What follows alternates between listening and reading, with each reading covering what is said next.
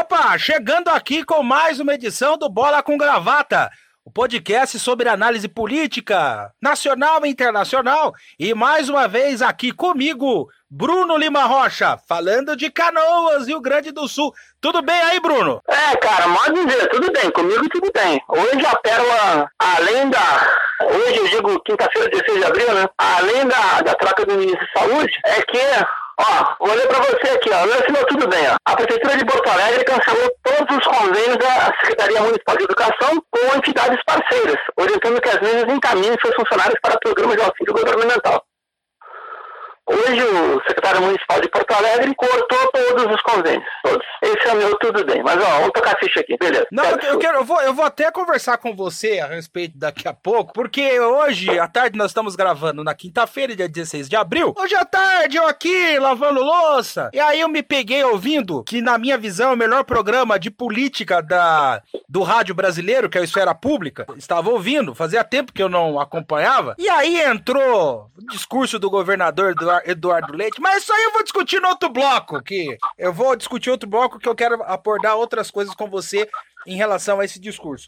Lógico, né, a gente vai ter que falar da troca do, do, do Mandetta, é, do Mandetta pelo Dr. Nelson Teixe, ou Teske, Teike, não sei o sobrenome dele, mas, ô Bruno, é, hum, eu penso o seguinte, eu não vou analisar, eu, eu, sempre aviso isso, eu não vou analisar sobre o aspecto técnico é, de medicina, porque eu não sou médico, o Bruno não é médico. Agora, nós podemos analisar aqui sobre o ponto de vista político. Sobre o ponto de vista político, ontem, o Atlas, o Atlas, que é uma pesquisa que eles saem regularmente, ele trouxe dados interessantíssimos. E um deles dizia que 76% da população era contra, era contra a saída do ministro Mandetta. Diante desse dado e diante da atitude tomada por Bolsonaro, o presidente dobrou a aposta, Bruno? Ah, dobrou, dobrou dobrou a aposta e assim a sua, lealdade para com o mercado financeiro, para com os agiotas, para com quem está no comando da, da, economia brasileira. Por quê? Porque,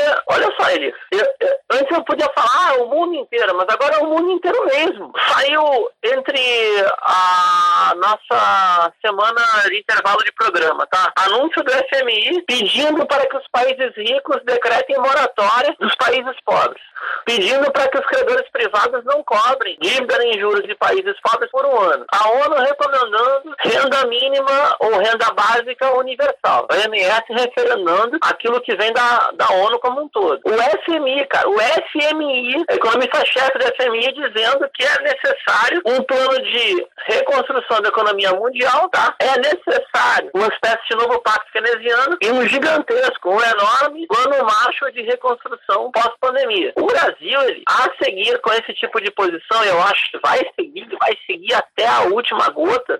Jair Bolsonaro está não somente dobrando a aposta, como está aumentando o isolamento do país. Isso é muito sério. Claro que a gente pode avaliar por outros, outros aspectos, né? Como, por exemplo, a disputa entre a direita e a extrema-direita, entre esse novo, essa nova velha aliança DEM-PSDB com a Globo de Fiadora, contra a posição alucinada de Bolsonaro, olavistas e o mercado financeiro. Tá? Isso daí está acontecendo, ninguém está tá inventando nada. Enfim, eu acho que sim. Ele dobrou a aposta, triplicou a aposta, e, no mínimo, vai querer alguém que não tem a carreira política para que não brilhe acima dele. Eu acho que é isso. Também tem isso também. Mas, ô Bruno, não tem um risco, não tem um grande risco dele quebrar a cara pelo seguinte, eu vou fazer a conjuntura aqui para que você entenda. Na quarta-feira, o Supremo Tribunal Federal formou maioria, ou seja, seis ministros, dizendo que são os estados e os municípios que definem se deve ocorrer isolamento. Ou seja, nesse quesito, Bolsonaro está de mãos atadas. Não vai poder interferir, porque o, o, o Supremo já formou maioria. Do outro lado, você vê que ele tomou uma derrota acachapante do Congresso na questão do projeto de lei das, da, do, dos municípios e dos estados, a ajuda da União aos municípios e estados. Paulo Guedes queria 40 milhões e depois, no final das contas, ficou em 80 e foi, deixa eu ver se eu lembrar aqui o placar. Lembrei. 431 votos a favor da proposta que acabou sendo aprovada, que no final das contas é a, é a proposta chancelada pelo, pelo Rodrigo Maia, e 71% e 71 deputados votaram com o governo. É exagero eu dizer hoje que o núcleo duro do governo no Congresso se resume a 71 votos e se ocorrer uma grande, uma grande oscilação, uma grande, uma grande turbulência política, o Bolsonaro ficará isolado e pode começar a se discutir a questão do impeachment? Cara, Elias, assim, ó, eu concordo com tudo até o impeachment. Só porque o impeachment a gente tem um problema. Eu aposto que eles não têm coragem. Mas tá cheio de milico no governo Bolsonaro. Então a condição do impeachment, e o impeachment que não implique, por exemplo, por algum motivo, a posse do Mourão, não pode caçar a chapa, tá? A americana vai ficar com os cabelos em pé. Mas o placar, tu tem razão, cara, o placar esse foi uma coisa absurda. Você vê que a direita tá topando aquela carteira do Mr. Rede Verde Amarelo. Topou, que é o plano do Pinochet pro desemprego. O que ele aplicou lá no Chile, que aumenta a rotatividade da mão de obra, o que é algo horroroso, é algo horroroso. Não adianta falar que o empregador pode botar por dois anos 20% da mão de obra numa condição inferior, que ele vai fazer isso toda hora, vai ficar demitindo demitindo toda hora, tá? Mas no auxílio dos estados, aí não é uma... até é um conflito distributivo entre o poder central e os outros dois níveis de governo. Para você ter uma ideia, para o capital internacional, eles só querem negociar com um centro de decisão, no caso Brasília, tá? E Brasília tem de extorquir de agiota de estados e municípios. Por que, que eu estou falando isso? Porque no mesmo dia que eles perderam, mas perderam essa goleada, mas, cara, esse placar dá impeachment, cara. 431 dá impeachment. E aí, até o novo, meu, até o novo votou contra o governo, para distribuir dinheiro para os estados e municípios, coisa que o novo não quer, tá? O que, que acontece? O governo, o Ministério da Economia, a secretaria que regula o empréstimo internacional, liberou geral, fez uma situação que diminui, diminui, perdão, as exigências para contrair empréstimo externo.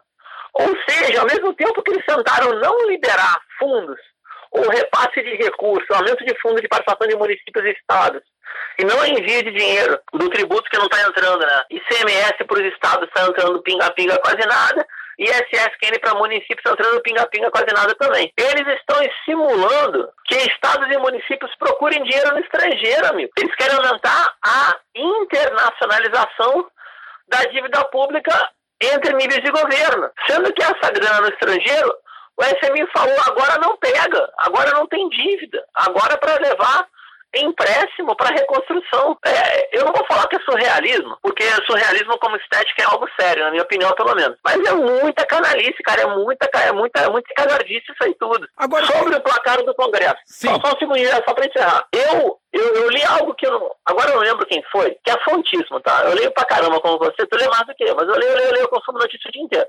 Aí eu vi uma fofoqueira lá, um fofoqueiro do Planalto, dizendo que ouviu de um deputado do DEM. Jair Bolsonaro vai sofrer com o DEM, assim como Dilma sofreu com o PMDB. Os demos vem aí, amigo. Quero ver o Olavo de Carvalho e sua astrologia segurar os demos. E não, e pior que é o seguinte, né, Bruno? Se teve esse, esse aviso, esse recado de levar de roldão o PMDB, é, o, o DEM, automaticamente daqui a pouco o PMDB vem atrás, porque lá atrás, quando a Dilma sofreu com o PMDB, o DEM também veio atrás.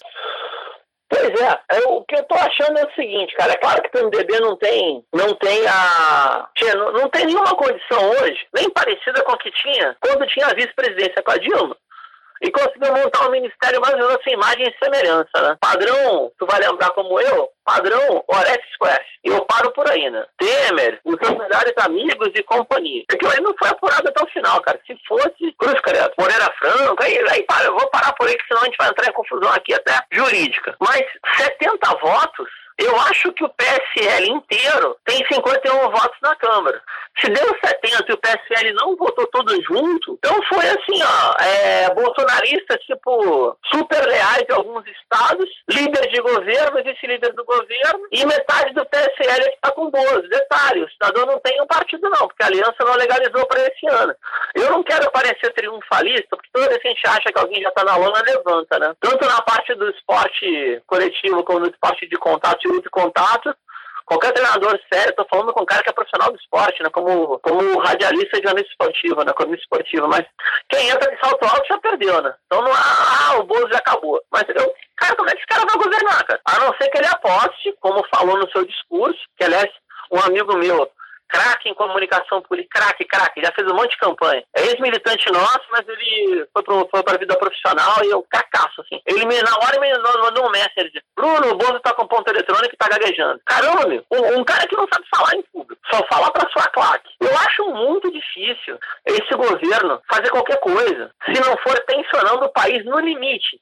E eu não sei, não sei mesmo, tá? Qual é o limite da direita que entrou nessa aventura com esse cara e agora quer se livrar dele de qualquer maneira. Aí é no campo da conjectura, eu não sei. Não, você tem, você tem razão. Agora, para encerrar esse bloco, eu queria colocar para você a seguinte questão. É. Porque esse ponto não foi abordado pelos meios de comunicação. É, eu tenho convicção e concordo com o que o Dr. Drauzio Varela é, disse, disse nesta quinta-feira, em que nós estamos gravando, numa entrevista na Rádio CBN, em que ele diz o seguinte, Bruno: Olha, temos que dar graças a Deus que, mesmo com todos os seus gigantescos problemas, nós temos o SUS que se o SUS não existisse, nós estaríamos perdidos. E eu concordo com ele. Agora, por outro lado, você vê que ele nomeia para ministro agora da Saúde. Todo mundo falava que o Mandetta, realmente, o Mandetta era ligado a planos de saúde, especificamente da Unimed. Mas o cara que foi eleito agora, o Nelson, é, é, consultor, é consultor de medicina privada. E aí o cara vai administrar o maior plano de saúde público do mundo, Bruno. Ai, ai, ó, aí, aí, tá sentado? Eu tenho uma amigaça, amigaça, amigaça da época de colégio, tá? O único grupo de zap zap que eu faço parte, que não é nem política, nem esporte, é o grupo de amigos do colégio, tá bom? Esse acompanha, acompanho mesmo, para manter os vínculos. Eu tenho um amigaço que trabalha na área de saúde, saúde privada. Esses mega representantes de laboratórios, os caras que vão com aquela malhetinha lá e fazem vender medicamento até para quem não precisa, tá bom? O que, que ele me disse? Ó, assim mesmo. Bruno, ele foi fundador do COI, que é um grupo privado no Rio de Janeiro. É especialista em gestão muito respeitado pelos ecologistas, um médico muito competente. Aí eu nunca fui político, olha o discurso do novo aí, tá ligado? Olha o discurso da gestão aí. Aí eu que não vale nada, né? Reconheço que quando. Ó, a edição, agora ele deve pegar o Bruno, falou que não vale nada. Eu que fiz a pergunta de propósito, né, pra tirar dele tudo que eu podia. Aí eu perguntei só assim, ó, Fulano, não vou falar o nome que ele me autorizou. Ele já foi do SUS? Ele conhece alguma coisa de SUS? Aí o outro amigo, na boa, assim, na, sem maldade, me responde o seguinte: eu só sei dele no privado.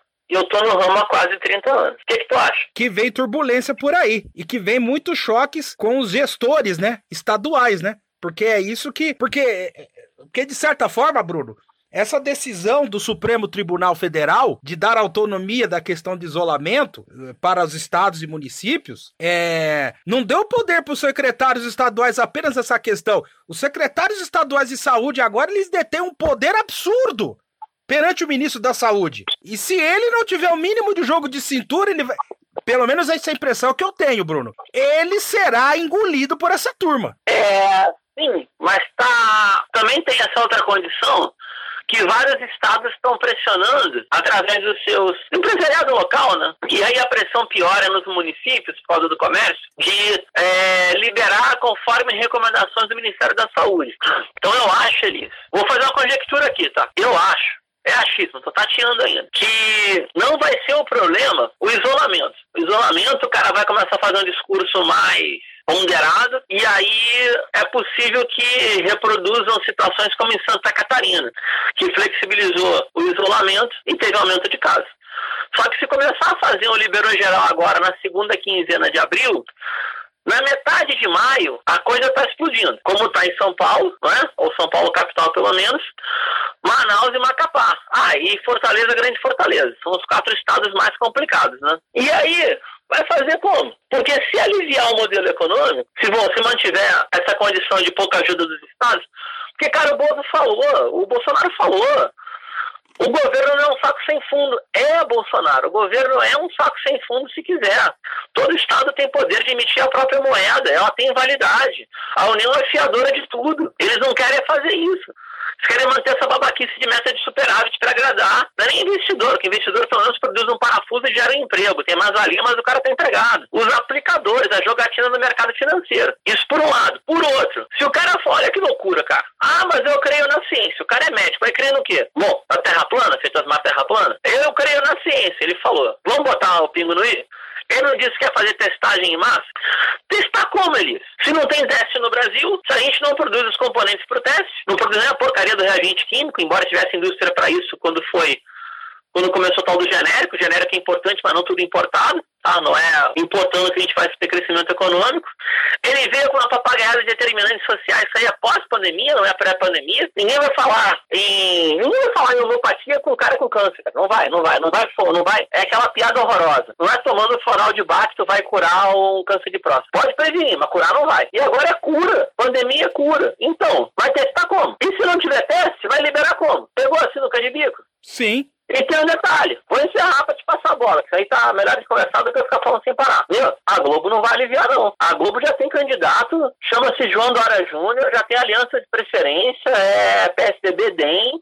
A Globo tá afinadíssima com o Rodrigo Maia, não vão aliviar de jeito nenhum, cara, de jeito nenhum. Então, vão para cima da Globo também. E a Globo vai pra cima do Bozo. A luta da direita com a extrema-direita. Que loucura! E é para continuar analisando essa loucura que nós vamos fazer um pequeno intervalo e daqui a pouco voltamos, hein? Fique aí, fique aí que tem mais bola com gravata para você.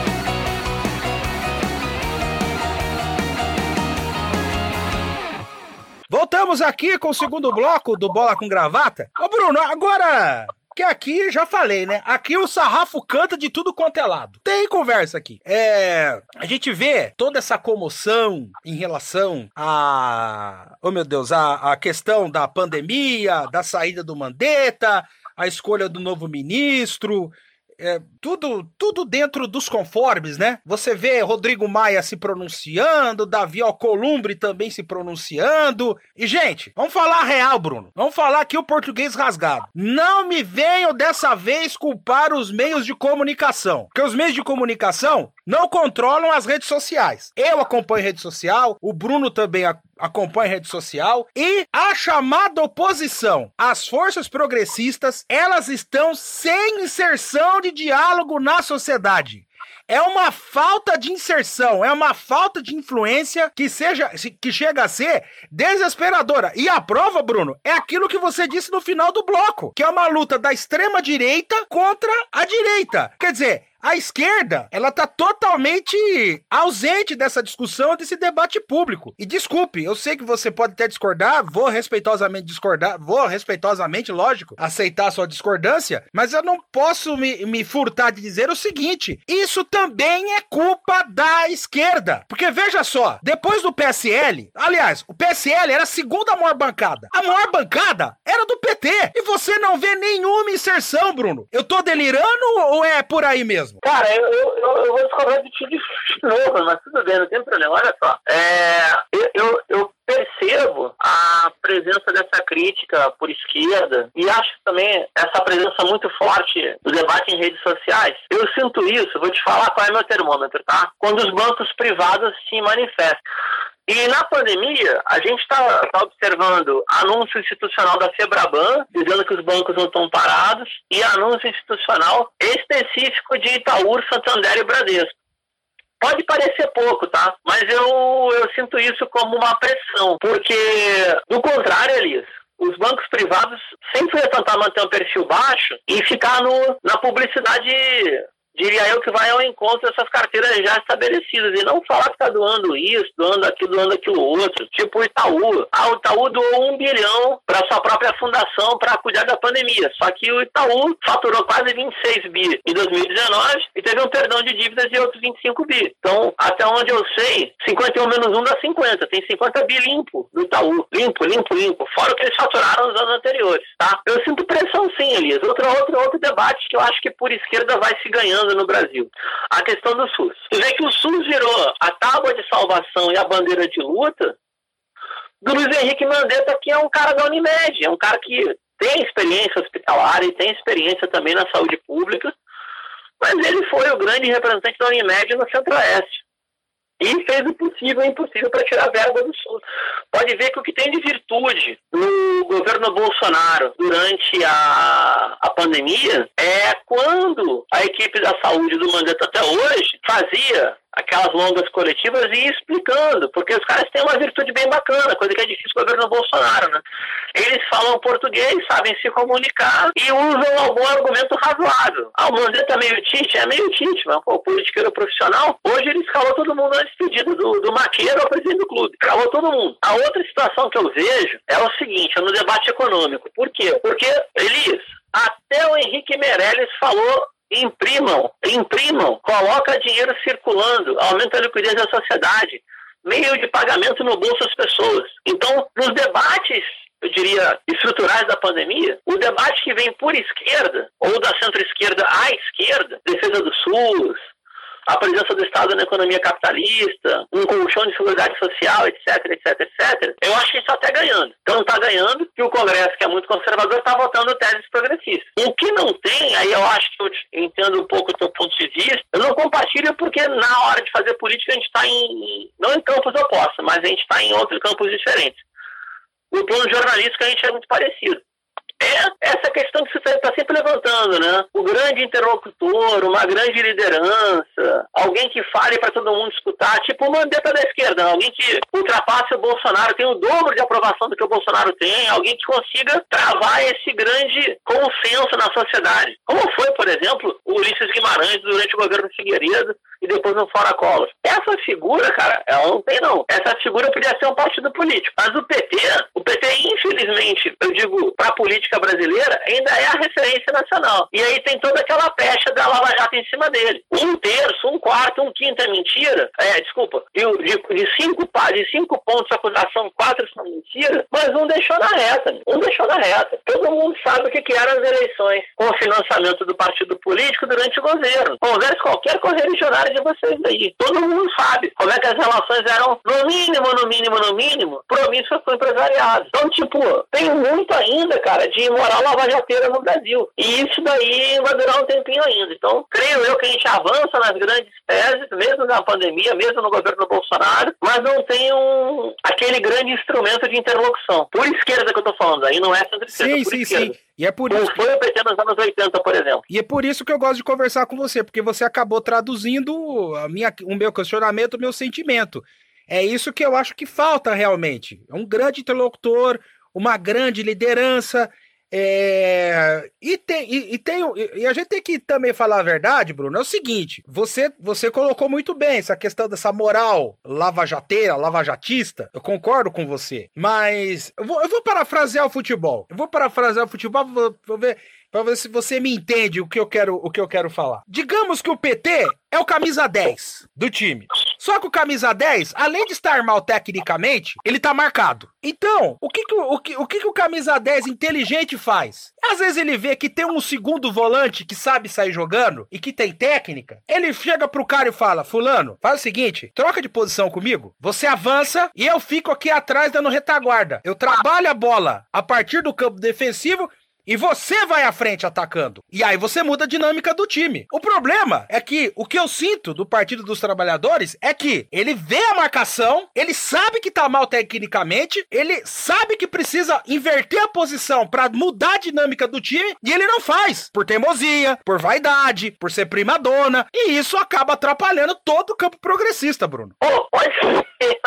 Aí eu vou dar risada. É por isso que eu. Aí vamos lá. Eu, eu sempre, eu sempre tento separar, porque eu acho que o, o, maior interesse desse programa aqui é a gente fazer uma conversa analítica e jornalística, e não de panfleto, não de propaganda. Mas tem um que também de posição política. É por isso que eu não, não, não acredito que vai liderar um grande processo social brasileiro um instrumento como um partido eleitoral. Eu sempre me remeto ao período da Constituinte. A bancada da esquerda, que a época era o PT, era de esquerda ainda, da centro-esquerda, aí entra PDT, PSB, a época mais à esquerda e PCdoB, era muito pequena. Mas o texto constitucional foi avançadíssimo. Por quê? Porque a gente tinha no Brasil, eu não lembro qual foi o ano, acho que foi 87, mais de 1.100 greves simultâneas. Hoje, o principal meio de luta não é greve, mas podem ser outros. Se não tem uma ascensão de lutas diretas, de auto-organização da sociedade, a representação política vai ficar muito mais esvaziada. Vou te dar um exemplo bem grotesco, tá? E não tem nada contra a figura. O, o, o Guilherme Boulos,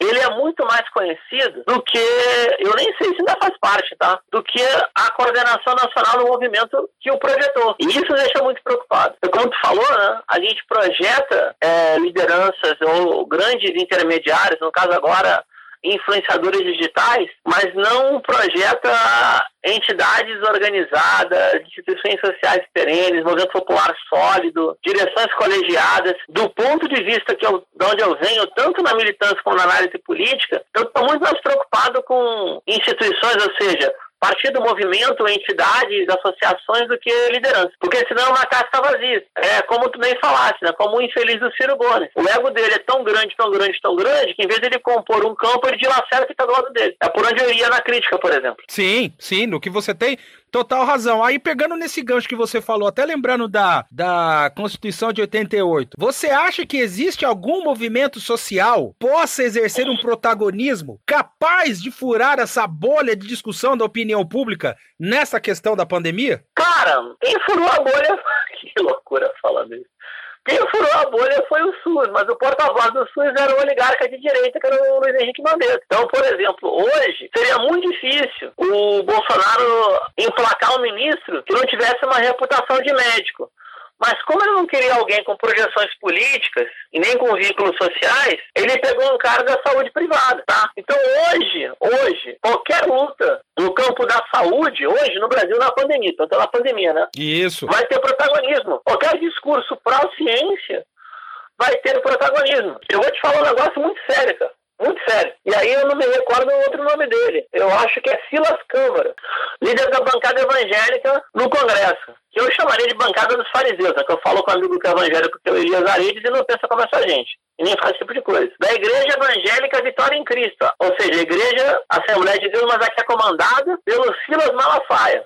O camarada que brigou legalmente para manter os cultos e templos abertos. O que aconteceu com ele? Pegou o coronavírus. Então, tipo, é cruel o que eu estou falando, mas nunca teve um momento tão importante para uma afirmação científica, e eu tenho muito medo disso, é porque eu pode cair no cientificismo, mas uma afirmação científica através da OMS em defesa da saúde pública. Tu pode ver, cara, hoje, o, hoje o Bolsonaro, quando deu o discurso de posse lá do Nelson Tait, o nome do ministro, né, eu já chamo de pau mandado do Bozo. Porque pra assumir isso daí, cara... O que, que você falou? Que, que ele, ele é o é, quê? Ele, ele, é o quê? Ele é o quê? O, o novo ministro? Pau mandado do Bozo. Ah. Pau mandado do Bozo. Tá, na minha opinião é isso. Ele até pode querer bater asa e voar, mas já, ele já chegou numa situação bem limitada. E prometendo que não pode, que até assim massa sem teste e sem reagente. Não tem como produzir no Brasil, não tem como comprar lá fora. Vai testar como? Uh, só se for gritando Xalana. Enfim, eu acho que o grande setor hoje que pode colocar contra a parede, a, pelo menos no campo da comunicação pública, a comunicação social, naquilo que circula em rede social, etc., é a defesa do SUS. Eu não vejo outro. Durante a pandemia. E depois, um novo pacto pela vida e pelo trabalho que passe por cima do modelo econômico que não se sustenta. Agora, não adianta só ficar torcendo, né? O cara tá bêbado, mas tá lá, bêbado é equilíbrio equilibrista, né? Citando o Alviro Blanco que tá na CPI, né? Tem que ver o que acontece. E tem que ajudar a empurrar o bêbado a cair, porque, pô, tem bêbado que segura. O papo está muito legal. Nós vamos fazer um novo intervalo e daqui a pouco voltamos com mais um bloco. É o último bloco do nosso Bola com Gravata. Fique aí ligado.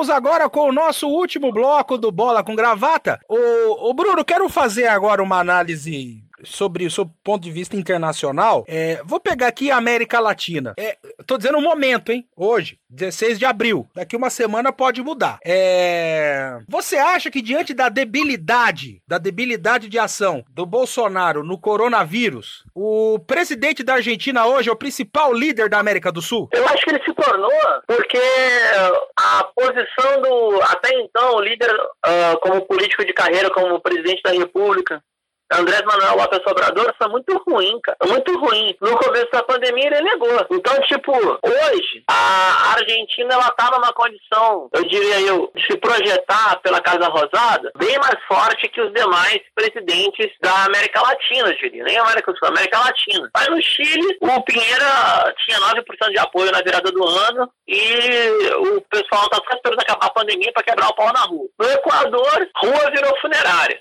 Ele Moreno de traidor e repressor agora vai virar o cara que vai enterrar todo mundo. A condição, tem a condição da Venezuela, mas a Venezuela ela tem uma dinâmica própria, né? O país, agora você vai gostar do que eu vou falar, o país mais sólido da América Latina e Caribe juntos hoje é Cuba. Ele é sólido na saúde pública, é sólido no posicionamento internacional, mandou apoio para outros países, países, países europeus como Itália e Espanha. Só que Cuba tem um pequeno problema, e não é o bloqueio, não, é a dimensão de Cuba, que não é um país grande. Então, nessa distribuição aí de poder, peso, etc., considerando que nós somos, pela figura do Bolsonaro, hoje o Brasil é o grande párea internacional, grande párea Brasil, Nicarágua com Daniel Ortega, que também nega a pandemia, Turcomenistão e Bielorrússia, com é um ditador lá que nunca mais saiu do poder. São os quatro países párea no mundo. Só que só tem um no G20, que é o Brasil. Então, cruz credo, meu amigo. A gente tá mal, mal, a gente tá muito mal. A gente tá muito mal. E, e, mas, ô Bruno, falando dessa posição do Brasil na geopolítica internacional, é... até que que ponto esse estrago que você já já falou, ele é aprofundado, não tô dizendo que ele é feito, hein? Ele é aprofundado pelo fato de se contar com o ministro das Relações Exteriores como Enércio Araújo. Então, deixa eu fazer uma correção aqui, ó. Países membros do G20, tá? É... Países ricos no centro do capitalismo, tá bem? Alemanha, Canadá, Estados Unidos, França, Itália, Japão, Reino Unido, uh, Rússia e, obviamente, a China. Aí temos a África do Sul, Arábia Saudita, Austrália, Brasil, China, Coreia do Sul, Índia, Indonésia, México e Turquia. Então eu me equivoquei. G20, aqui a gente sempre pensa G20 e outro âmbito. Tudo bem, G20 na América Latina, Argentina, Brasil e México.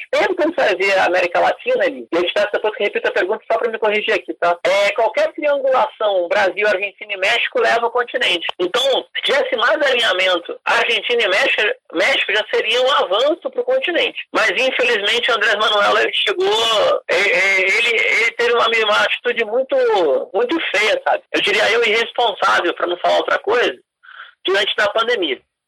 Volta à pergunta anterior, só quis me corrigir, tá? Porque eu, na hora eu falei G20, não botei o México e Argentina, fiquei na dúvida e realmente estava equivocado. Não, você falou da questão do isolamento que o Brasil vive na, na geopolítica internacional. Até que ponto esse estrago que o Bolsonaro já faz por natureza, ele é hum. aprofundado pelo fato de contarmos com o ministro das Relações Exteriores que nós temos? Eu até poderia futebolizar, né? Mas eu, eu diria o seguinte, cara, Ernesto Araújo e Bolsonaro, ele juntam a fome com a vontade de comer. Então, a gente tem o, o, o, tem o imbecil Mor, né, que é o presidente, e os seus imbecis de estimação. Ernesto Araújo a ministra Damares, o Abraão Weintraub da Educação, tem o Ecocida, que é o Ricardo Salles, e o Chicago Boy, que manda na economia brasileira, ou acha que manda, que é o Paulo Guedes. Então, realmente, amigo, a gente tá muito mal, cara. Se tivesse, eu sei que a Araújo é de carreira no Itamaraty, tá? Mas se tivesse um diplomata reconhecido, eu não de ser de carreira, né? O goleiro do Flamengo, Cantarelli também foi, né? Cara muito legal, mas era conhecido como Frangarelli, do Flamengo. Desculpa falar isso, né? E aí, eterno, eterno reserva, né? Ah, o Frangarelli. Quando o Raul lesionava, assumiu o Cantarelli. E aí o pessoal ficava em pânico. Eu morria de rico, sou botafoguense, então tava ótimo. Só que na política não dá, cara. Não dá pra ter um chanceler como esse imbecil aí. Ou não deveria dar, mas a gente consegue, porque tem um idiota completo como chanceler do Brasil e que consegue colocar o país em situações vexatórias. Então aumenta sim, com certeza aumenta. A presença do Brasil em fóruns internacionais ela é pífia, ela é ridícula. O Brasil tem votado alinhado com posições muito conservadoras, e, conservadoras perdão, e misóginas, coisa que nunca fez. E o que acaba sendo muito triste, né? E, e, e até porque, né, Bruno, você vê que às vezes muitas dessas posições tem uma interferência religiosa que é totalmente danosa, né? Pois é, pois é. Eu, eu, vou te fazer aqui, não é confidência, cara, você foi no ar, foi na TV pequena, na TV universitária. Vou até citar a TV. Foi na Ubra TV, é, com um cidadão aqui que volta e meia aparecia em debate falando pelo bolsonarismo e estava na defesa daquela escola sem partido. Aí ele falou um conjunto de barbaridades e eu disse o seguinte: olha, talvez tu nem saiba, tendo a minha obrigação de saber, né? mas o que você acabou de afirmar em defesa desse projeto de escola sem partido, que seria escola com doutrina religiosa, é muito parecido parecido com o que a Al-Qaeda defende. E aí o cara começou a bufar, mas é verdade. Porque, te dar um exemplo, tá? Nos Estados Unidos, tem alguns estados que, pela pressão, eu ia falar o fundamentalismo religioso, mas eu acho uma blasfêmia com a ideia do Cristo, tá? Jesus Cristo era um cara muito legal, foi um revolucionário do seu tempo e estava totalmente incorporado na, na, na condição de como povos da Palestina lutando contra o Império Romano. Então é, seria horrível chamar de fundamentalismo cristão, mas fundamentalismo de blasfemação posso afirmar. Tem vários estados dos Estados Unidos, Elias, que consta o criacionismo não o Big Bang, são duas teorias hipotéticas, né? É, no ensino escolar, na rede pública. E é exatamente o que a Al-Qaeda fala. Eu já vi é, sermões da Al-Qaeda em inglês, eu vi por obrigação profissional, não por adoração, né? Por sinal de um sheik que era filho de yemenita, mas era estadunidense. Que ele falava exatamente isso. Que ele até aceita a ideia do Big Bang, mas não aceita que o Big Bang não surgiu da ideia de Deus. E foi o que os caras estavam falando aqui, né? Algo que ofenda a moral e a educação familiar. O que, que é isso? Se não é a presença em escolas públicas, públicos de bairros periféricos da pressão de pastores em cima de famílias humildes. Só pode ser. Então, sim, a gente tem um problemaço. E aí, já falou várias vezes, a gente tem um problemaço no Brasil e se não tiver uma geração de teólogos, teólogas, pastores e pastoras, de um pensamento avançado e credo evangélico, a gente não vai sair desse limbo, não. Não tem jeito. Opa, você falou algo importante aí. Na sua visão, então, a, a evolução do debate político no Brasil passa pela melhoria da qualidade inter, de interlocução do campo evangélico? Você acha isso? Eu tenho certeza. Aquela certeza que não comprovada, eu tenho certeza. Porque, Elias, quando, nos anos 80, cara, na formação, sei lá, do PT em 80, a CUT 83, tomar dois modelos, tá? o MST em 85, o conjunto do, do evangelicalismo no Brasil era 6%, e hoje é 31%. Então não tem o que fazer. Ou tem evangélicos e protestantes que estarão, estariam distantes do pentecostalismo, ou pentecostais da Assembleia de Deus, distantes de lideranças nefastas como Silas Malafaia e companhia, ou já era. Lideranças como o Bolsonaro vão continuar existindo e esse pensamento de tudo não vai passar de 30%. Não tem o que fazer. Não parece mágica, não. O Bolsonaro tem de 27 a 32% de bom ótimo. E tem 31% de evangélicos no Brasil. Ah, nem todo evangélico é bolsonarista. Não, mas a maioria das lideranças é. E aí faz um comportamento de manada. Para não perder rebanho, fica uma, botei aspas, tá? Igreja brigando com outros. Já que tem uma migração grande entre esses cultos. Ou eu tô errado? Não, você tá corretíssimo. Você tá corretíssimo. E aí, junto com a extrema-direita, fecha a base do Bolsonaro, não é isso? Sim, sim. Aliás, é o que eu defendo há muito tempo. E o que é pior, Bruno, nem original eles são. Que você sabe que eu, eu sou cristão evangélico, tem alguns artistas que são da minha preferência. E eu vou citar um aqui, quem quiser pesquise ele, que é um cantor muito qualificado. Chama-se Michael W. Smith. E aí eu tava, fui fuçando na internet, do YouTube, achei uma apresentação dele numa. na primeira igreja batista de Dallas. E. E. um templo lindo, maravilhoso. Você coloca, você coloca o clipe na sua televisão, né, de, na sua televisão Smart TV, fica lindo, maravilhoso. E aí, rapaz, esqueci o sobrenome do cara, tem o segundo nome. Eu só sei que foi, depois eu fui descobrir que o pastor titular daquela igreja, que tem um templo que cabe mais ou menos umas 15 mil pessoas, olha isso, hein? 15 mil pessoas. Esse pastor é conselheiro do Donald Trump. É o conselheiro mor do cara. E o cara é colunista do, da Fox News. É, quer dizer, nem original a gente é, Bruno. Nem original a gente é. Nem original o Bolsonaro é. Que ele, tá, ele copia o modus operandi do, do Trump lá nos Estados Unidos. Pelo menos de cooptação dessa religião evangélica, né? Cara, tem um problema maior aí, meu. Que é o seguinte. Mais ou menos. É. Deixa eu ver se eu lembro direito, tá? Mas assim. Por que, que o Bolsonaro incorpora o discurso pró-Israel? Porque hoje, cerca de 70% da direita cristã estadunidense é chamada de sionismo fundamentalista cristão, ou sionismo evangélico, ou sionismo cristão. Tá? Sai mais dinheiro dos gringos, da direita cristã ou da direita blasfemadora, eu prefiro chamar assim, para o Estado de Israel fazer a ocupação da Palestina, do que da agência judaica, por incrível que pareça. A agência judaica é uma agência mesmo, tá? uma agência que existe para fortalecer o Estado de Israel. Quem está acha, julga, considera que Israel tem o direito de existir, mas não tem direito de ocupar toda a Palestina como ocupa. Essa é a diferença, tá? E lá, essa condição da direita, da direita fundamentalista ou da direita blasfemadora de corte sionista dá 70%. E as teses internas estão bem alinhadas. Então, tipo, infelizmente, ninguém nos Estados Unidos vai ser eleito pela congregação de origem. Não tem como. Então, o Trump, que é, na prática, ele é um ateu, um devasso, um cara que viveu na farra e não vale tudo por dinheiro, se disfarça de,